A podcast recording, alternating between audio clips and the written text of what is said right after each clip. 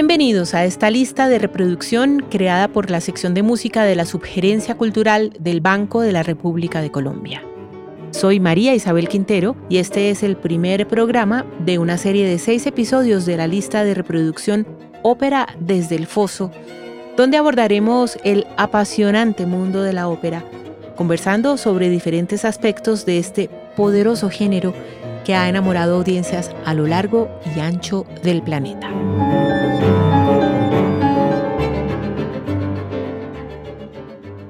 Un personaje apuñalado por la espalda que canta en vez de morir. Situación inverosímil que solo puede tener lugar en la ópera, ese magnífico género que por más de cuatro siglos ha logrado conservar intacta una de sus grandes virtudes, conmover al público. Pero, hay que reconocerlo, es un propósito artificioso que se expresa de manera completamente irreal, pues las emociones y conflictos que habitan sus tramas suceden en medio del canto, situación solo convincente gracias a la música y su irresistible poder que en este caso obra como un sedante sobre la incredulidad del espectador. Nacida en Italia a finales del siglo XVI, la ópera ocupó inicialmente las cortes, pero rápidamente se propagó por Europa y el resto del mundo, convirtiéndose por mucho tiempo en el espectáculo favorito del público. Y aún hoy conserva su vitalidad en medio de tantas atracciones contemporáneas que se disputan la atención de las mayorías. La tragedia y el melodrama, la comedia y la farsa palpitan en las historias de la ópera y, según la época o la corriente a la que pertenezcan, serán más frecuentes los desenlaces trágicos o el final feliz. Y aunque nació en Italia e invariablemente la asociamos con ese país, la ópera también ha dado obras maestras en otros idiomas, como el alemán, el francés, el ruso, el checo, el inglés o el español. La ópera es además una plataforma en la que conviven fuerzas expresivas muy variadas y poderosas, según su singularidad, como las voces solistas, el coro, la orquesta, el libreto, el drama escénico y la coreografía. Expresiones que le imprimen su identidad y en cuya interacción se originan las partes constitutivas del género, que de manera general son obertura, recitativo, aria, conjunto vocal, coro y ballet, segmentos que a su vez pueden presentarse bajo distintos nombres y matices a lo largo de las escenas y actos en los que se desenvuelve el argumento de una ópera. A continuación, nos detendremos en cada uno de ellos. Obertura es el pasaje de música estrictamente instrumental que antecede a la acción escénica de una ópera, cuya interpretación está a cargo de la orquesta. La agrupación, conformada generalmente por instrumentos de cuerda, madera, metal y percusión, toca desde el foso ubicado frente al escenario donde se desarrolla la representación dramática. A lo largo de los siglos, la orquesta se ha transformado y enriquecido, pasando de los pequeños conjuntos propios de las primeras óperas a los vastos cuerpos instrumentales que muchos compositores configuraron a partir del siglo XIX en sus óperas, y de igual manera, la obertura ha ido cambiando su estructura y su papel en la obra. Por ejemplo, en un principio se empleó esencialmente como una pieza musical llamativa que alertaba a la audiencia sobre el inminente comienzo de la acción, como sucede con la vigorosa introducción del Orfeo del italiano Claudio Monteverdi, pero desde la segunda mitad del siglo XVIII, la obertura empezó a utilizarse para anticipar el tenor emocional, el tipo de drama que caracterizaría a la obra gracias a la influencia del alemán Christoph Willibald Gluck. De ese modo, Wolfgang Amadeus Mozart introdujo la historia cómica de las bodas de Fígaro con una obertura vivaz y chispeante, mientras que Giuseppe Verdi escribió una obertura en tono trágico y apesadumbrado, para la fuerza del destino que anticipa las desventuras de la pareja protagonista. Vale la pena aclarar que la introducción orquestal de las óperas no siempre se llama obertura, aunque sea el término más divulgado. A lo largo de la historia y con matices diferenciales también se encuentran denominaciones como toccata, sinfonía y preludio, entre otras. Recitativo y aria.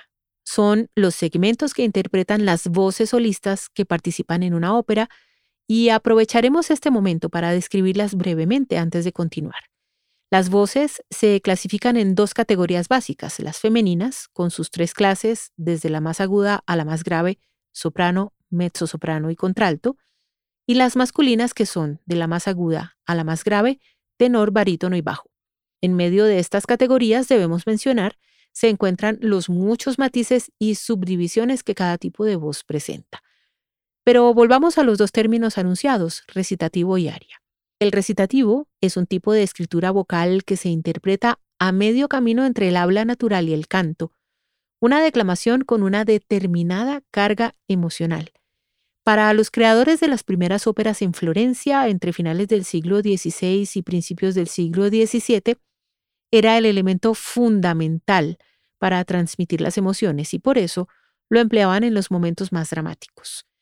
Se confía a una amplia variedad de roles dentro de la trama, en la voz de un solo personaje o de dos o más de ellos, a manera de diálogo con la intervención de un acompañamiento instrumental que, sin contar las excepciones, suele ser más austero que el empleado en las áreas.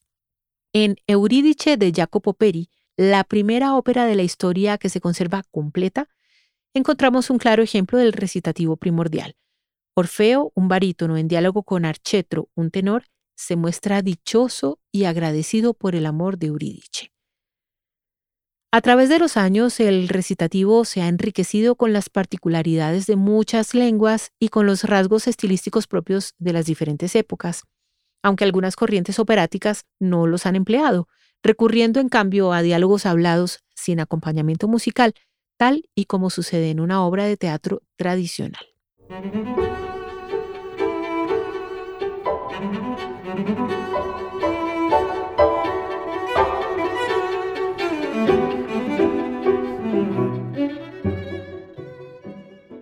El aria, por su parte, es un pasaje de canto abiertamente lírico interpretado generalmente por un solo personaje con acompañamiento orquestal. En ocasiones también intervienen otros personajes o el coro.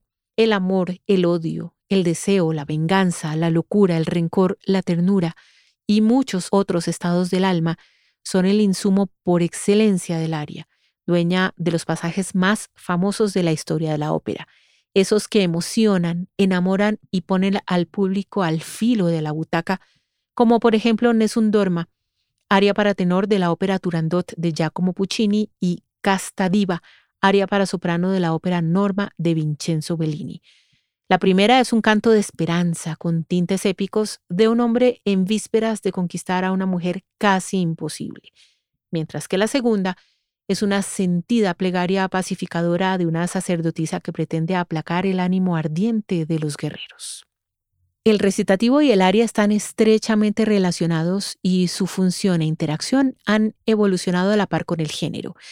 Si bien el recitativo fue en determinado momento la herramienta clave para el avance de la acción dramática frente al aria, como el instante destinado a la reflexión y la expresividad, este esquema esencial se ha modificado de diversas maneras a lo largo de la historia. Entonces, de manera general y según la época o el estilo de ópera, encontraremos tendencias que le dan mayor protagonismo al aria, otras que le otorgan ese protagonismo al recitativo y a la declamación, y muchas óperas cuyas fronteras entre recitativo y aria parecen difusas.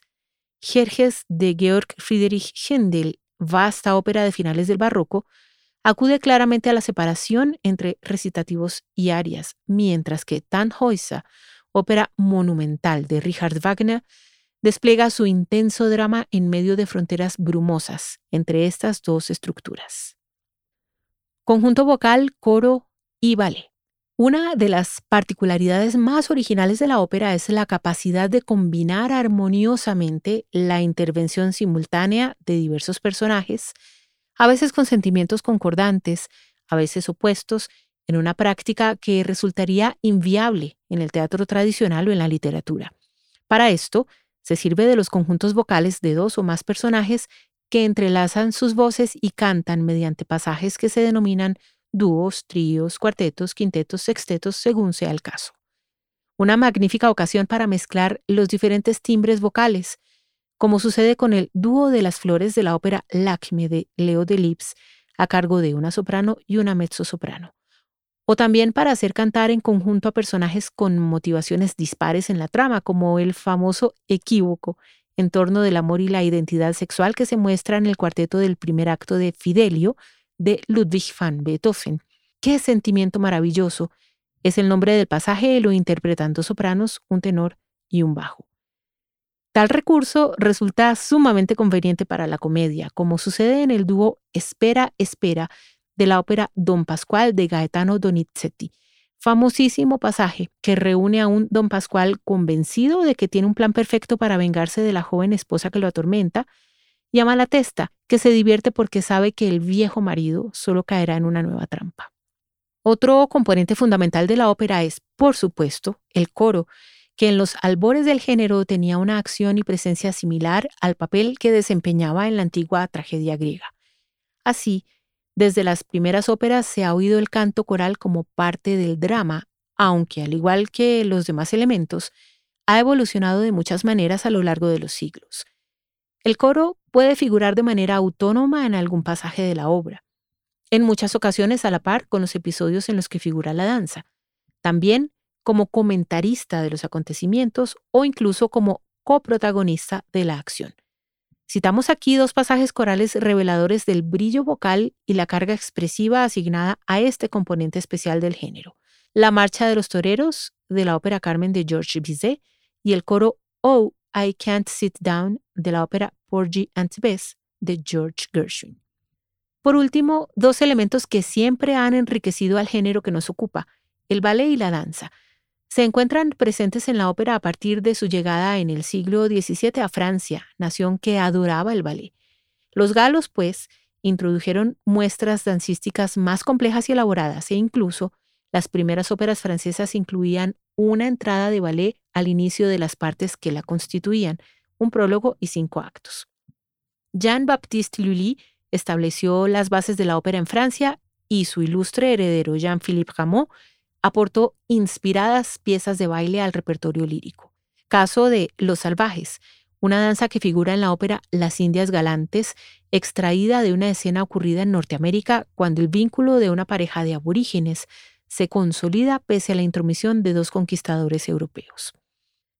Pero el ballet en la ópera trascendió las fronteras francesas, haciéndose presente en otros países por medio de numerosas danzas populares, como el vals vienés, la polonesa obviamente polaca o la polca checa, pues muchas naciones aprovecharon la popularidad del género para divulgar los ritmos folclóricos de sus respectivas culturas.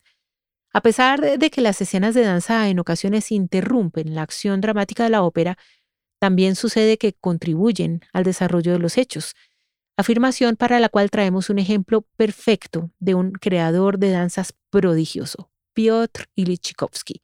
Él Introdujo en sus óperas números de baile inolvidables, como la polonesa de Eugenio Onegin, pieza que le da categoría y gran veracidad a una fiesta aristocrática en San Petersburgo, mientras el protagonista siente renacer una vieja pasión. La ópera ha continuado su curso vigoroso después de siglos de actividad.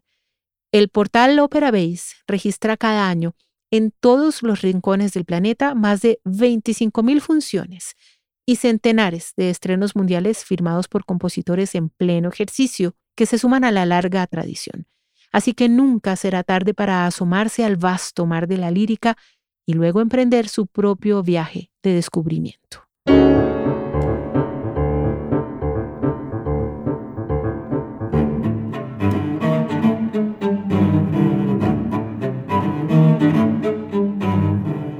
Los invitamos a escuchar la lista de reproducción Ópera desde el Foso, disponible en la cuenta de Spotify Banrep Cultural. La investigación y selección de la música de esta lista fue realizada por Luis Carlos Aljure. Los estuvimos acompañando Jefferson Rosas en la edición y montaje, María Alejandra Granados en la producción y María Isabel Quintero en la presentación. Toda la actividad cultural del Banco de la República se encuentra en la página web www.banrepcultural.org, en Facebook como Club de Música Biblioteca Luis Ángel Arango y en Instagram, Twitter y YouTube como Banrep Cultural. La música de este podcast es parte de Conversaciones, variaciones para violín, violonchelo y piano opus 32 del compositor Juan Antonio Cuellar, interpretada por el ensamble Lincoln Trio. Los esperamos en nuestro próximo episodio.